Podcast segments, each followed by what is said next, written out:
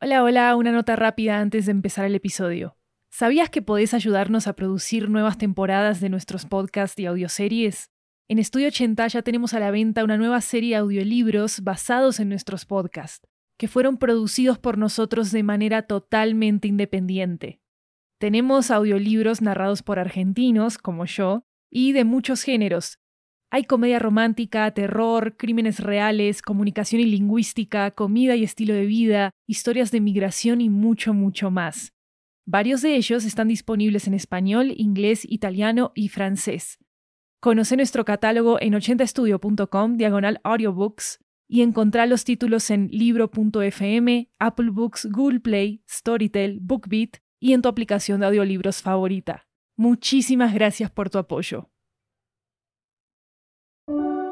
Inicializando boletín de recomendaciones de SIL, descargando recomendación de esta semana de Estudio 80, cargando última temporada de 80 cuentos, la única antología de ficción sonora latinoamericana, reproduciendo escena de episodio de despedida.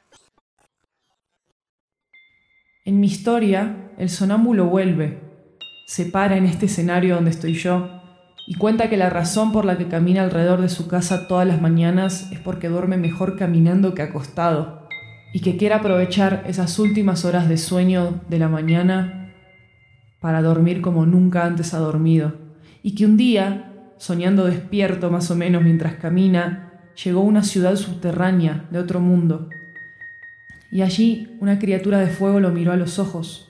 Sí, a sus ojos. No importaba que llevara lentes de sol o cualquier cosa, porque esa mirada tenía el poder de atravesarlo todo.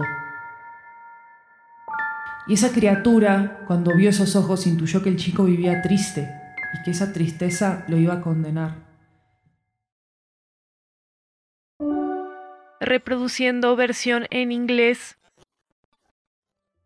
In this story, the sleepwalker comes back here and he tells us the story, the reason he walks around his block every morning.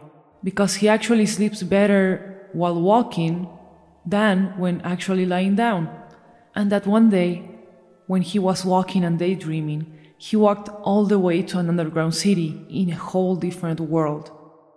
Down there, a creature made of fire gazed into his eyes didn't matter if he was wearing sunglasses of any kind. The creature's gaze had the power to go through everything. And this creature sensed that the boy lived in sadness. It sensed that the feeling he was holding was going to condemn him altogether.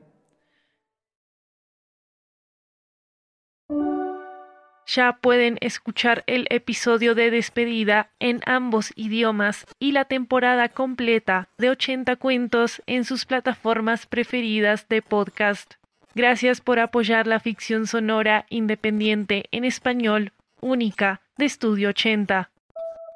Si les gusta 80 cuentos, búsquenlo en sus plataformas de podcast, déjennos 5 estrellas, suscríbanse y compartan el show con sus amigos.